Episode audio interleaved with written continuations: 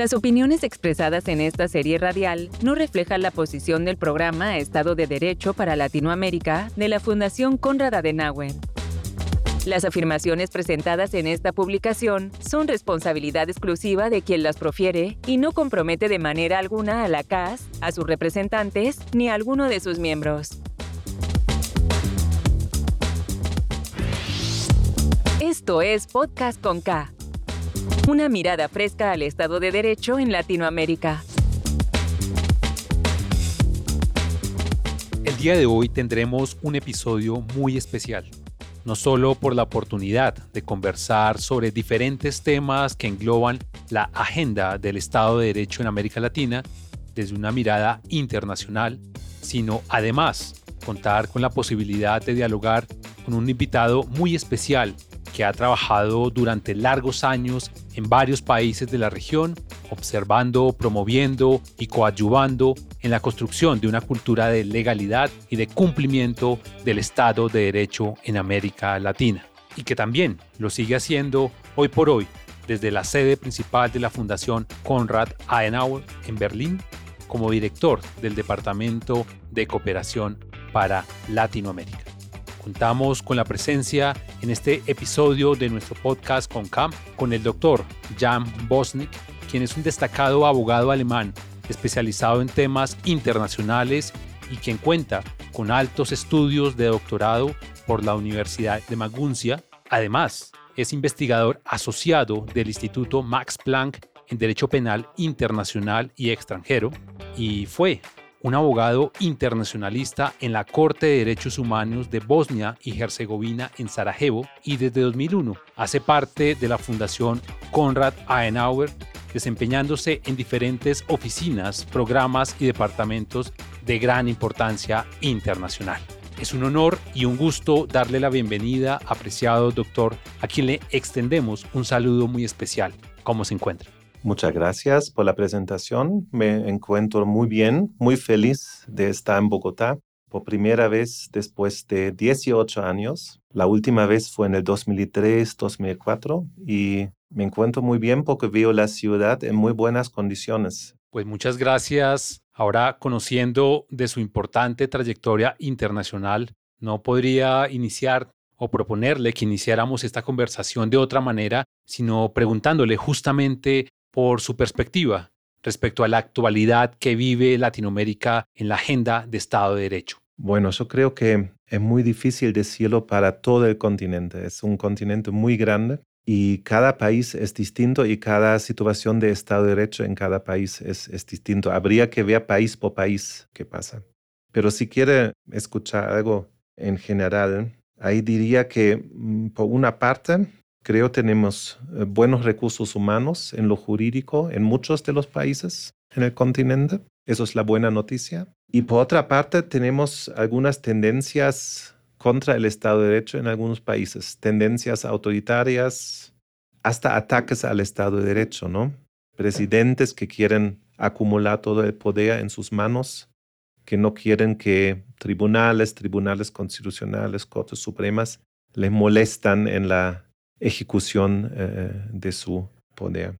Si tengo un segundo más, me gustaría citar a un político muy importante de la historia alemana que es Bismarck. Y él dijo una vez una frase que me parece muy importante cuando hablamos del Estado de Derecho, tanto en Europa como en Latinoamérica. Entonces, él dijo, se puede gobernar con malas leyes y buenos funcionarios. Sin embargo, con malos funcionarios, las mejores leyes no sirven de nada. Yo creo que esa frase tiene mucha verdad. Lo más importante son los recursos humanos, no los textos. Por supuesto, y muy pertinente esa cita, porque claramente nos pone en escena de la importancia de lo que podríamos denominar como una cultura del Estado de Derecho en América Latina. Ahora, yo quiero volver sobre los hechos y los temas que hoy por hoy se debaten ampliamente en Latinoamérica y que se vinculan justamente con esa mirada inicial que nos acaba de compartir. Y en particular quisiera proponerle que analizáramos de manera muy breve el contexto brasilero y los hechos recientes que lo daron el cambio o la transición de gobierno en ese país. ¿Cómo evalúa la situación que se presentó hace pocos meses en ese país latinoamericano, hablo en Brasil, como consecuencia de los resultados electorales y que dio como hecho político el que movimientos afines al anterior gobierno quisieran oponerse a la decisión o al asalto del Tribunal Supremo brasilero.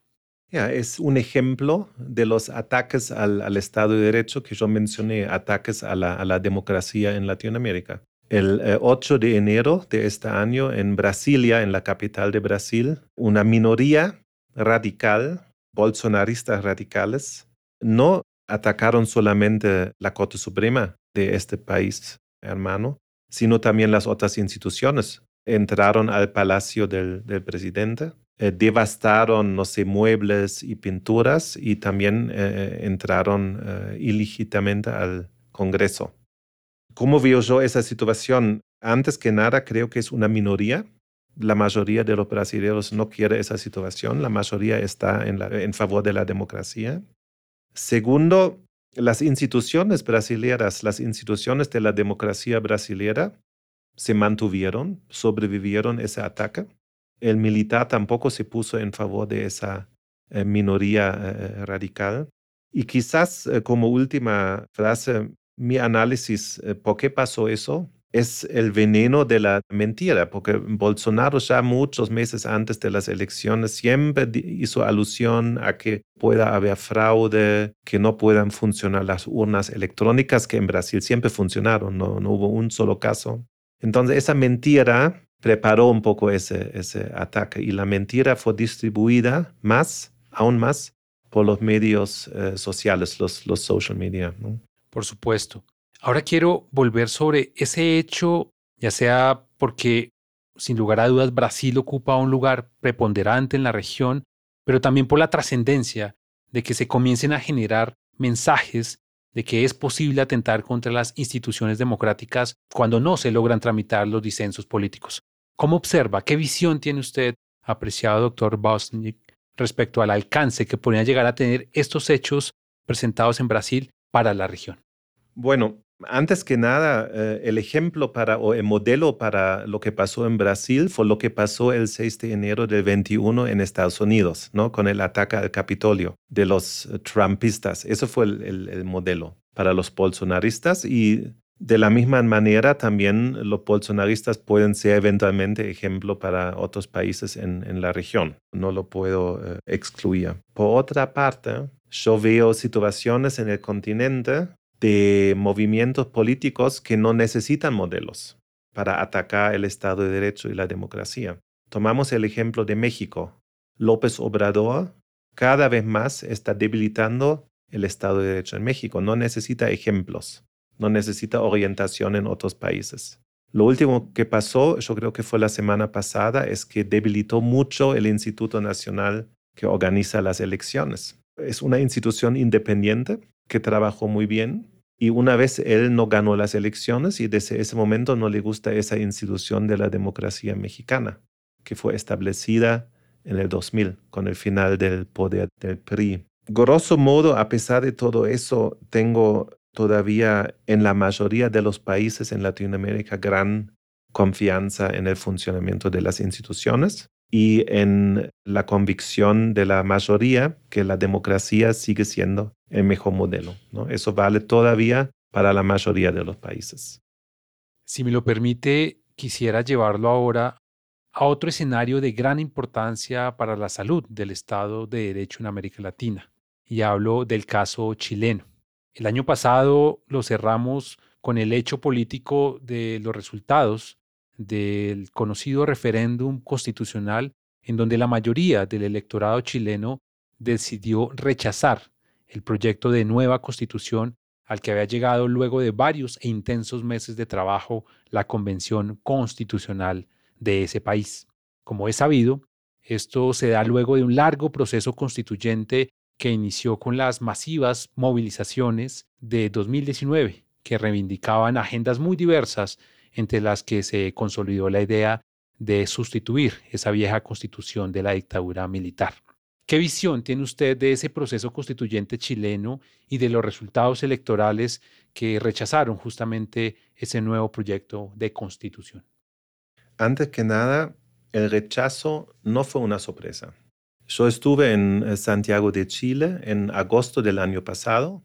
Hablé con mucha gente, hablé con taxistas, hablé con eh, personas en kioscos, pregunté gente eh, que trabaja en panadería y todos me dijeron que van a votar por el rechazo. Segundo, no fue sorpresa porque el proyecto de Gabriel Boric no representó amplios sectores de la sociedad chilena. La constitución de un país tiene que representar a todos, o al menos a la gran mayoría, no solo a ciertos sectores interesados, que en ese caso fue la izquierda chilena.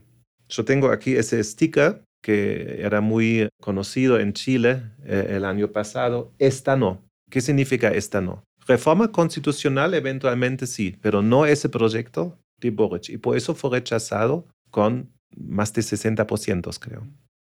Es conocida la larga tradición constitucional de América Latina y la visión de acudir justamente a procesos de redacción de nuevas constituciones como mecanismo para solucionar tensiones internas como la chilena o en otros escenarios, incluso para superar contextos de dictaduras o de conflictos armados no internacionales, como en el caso colombiano. Apreciado doctor Boschnik, ¿considera usted que lo que está ocurriendo en el proceso constituyente chileno podría llegar a generar cambios de esa visión justamente latinoamericana tan relacionada con la creación de constituciones? Ojalá que sí. Ojalá el rechazo en Chile causará un cambio. ¿Por qué digo eso? Porque nuevos textos y menos textos complicados que nadie entiende de 388 artículos como en Chile, nunca van a resolver los problemas sociales o políticos o nunca van a hacer funcionar reformas urgentes en sistemas de jubilación o salud. E, es una utopía que nunca funcionó. El texto debe ser breve y básico y representar a todos los intereses y todos los sectores de la sociedad. Si es así, después en la implementación puede funcionar. No al revés, no escribía no sé cuántas páginas, 400 páginas que nadie va a leer y pensar que con eso vamos a resolver los problemas. Eso nunca funcionó y yo siempre estuve en contra de esa tradición eh, muy común aquí en Latinoamérica y ojalá cambie ahora después del fracaso en Chile.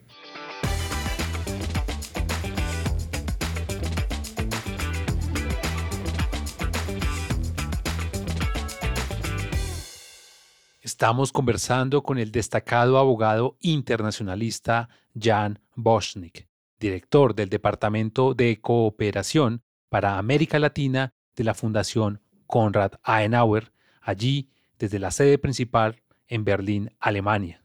Estamos conversando sobre la agenda del Estado de Derecho en América Latina. Apreciado doctor, su mirada experta como internacionalista sobre el panorama de América Latina me permite invitarlo a que revisemos brevemente el estado actual de las relaciones entre Europa y América Latina. Usted allí, desde la función que desempeña en Berlín, ¿cómo evalúa el estado de esas relaciones y qué temas marcan hoy por hoy la agenda de los diálogos entre Europa y América Latina? Bueno, yo creo que es una relación de simpatía mutua, de, de entendimiento ¿no? Venimos eh, principalmente muchas veces de las mismas tradiciones, eh, tradiciones eh, cristianas, tradiciones culturales, que hace más fácil la comunicación.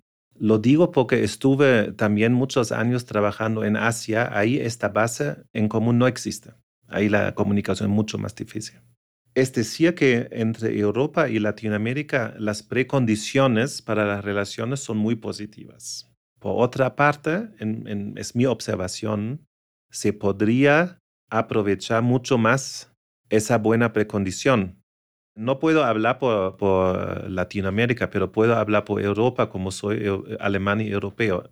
Como alemán y europeo, tengo que decir que tanto Alemania como también la Unión Europea no dedicó suficiente interés a las relaciones con Latinoamérica durante los últimos años y, casi décadas. Eso es un gran error y eso se muestra ahora que de repente Alemania y también Europa tienen una crisis energética el gas de Rusia no fluye más, no puede fluir más por la invasión de Rusia a Ucrania.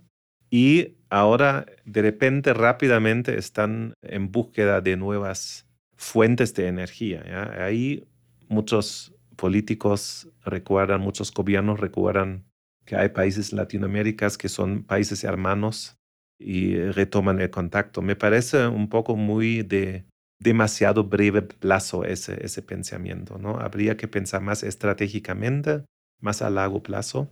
Y como dije, la base para la cooperación está entre Europa y Latinoamérica, pero se, se, tendría que aprovechar mucho más y mucho más estratégicamente, en mi opinión.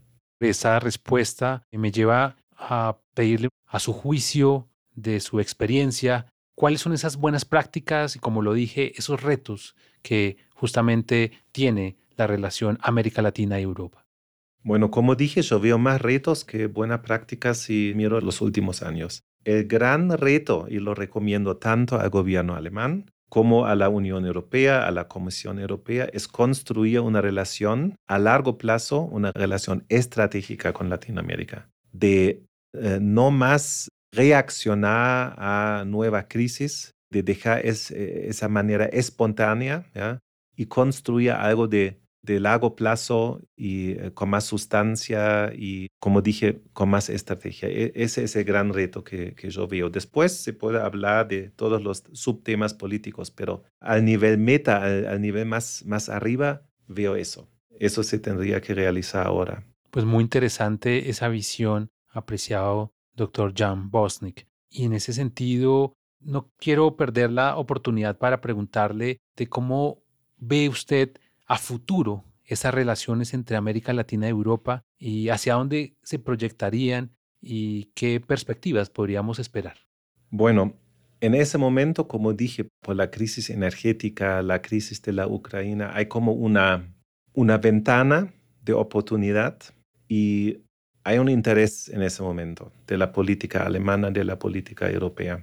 Y lo que yo espero es que no sea para el momento ahora, sino que se extienda a los próximos años con una base más estratégica. Creo que todos coincidimos en esa aspiración de que el futuro sea un futuro de relaciones y diálogos muy cercanos, de trabajo mancomunado entre Europa y América Latina apreciado doctor Jan Bosnick, queremos agradecerle enormemente el tiempo que nos ha regalado el día de hoy y los interesantes análisis que ha compartido con todos nosotros sobre el panorama actual de la agenda de Estado de Derecho en América Latina. Nos llevamos muchas reflexiones, seguramente muchas preguntas también, pero queremos agradecerle, resaltando que ha sido un gusto tenerlo en estos micrófonos de la Fundación Konrad Adenauer, quien usted dirige allí desde Berlín. Muchísimas gracias. Y bueno, a nuestros oyentes, como siempre, agradecerles enormemente la sintonía. Este es el podcast con K, el podcast del programa Estado de Derecho para Latinoamérica de la Fundación Konrad Adenauer. Les invitamos a seguirnos en nuestras redes sociales y a estar muy atentos de nuestro próximo episodio. Mi nombre Andrés López y nos escuchamos próximamente.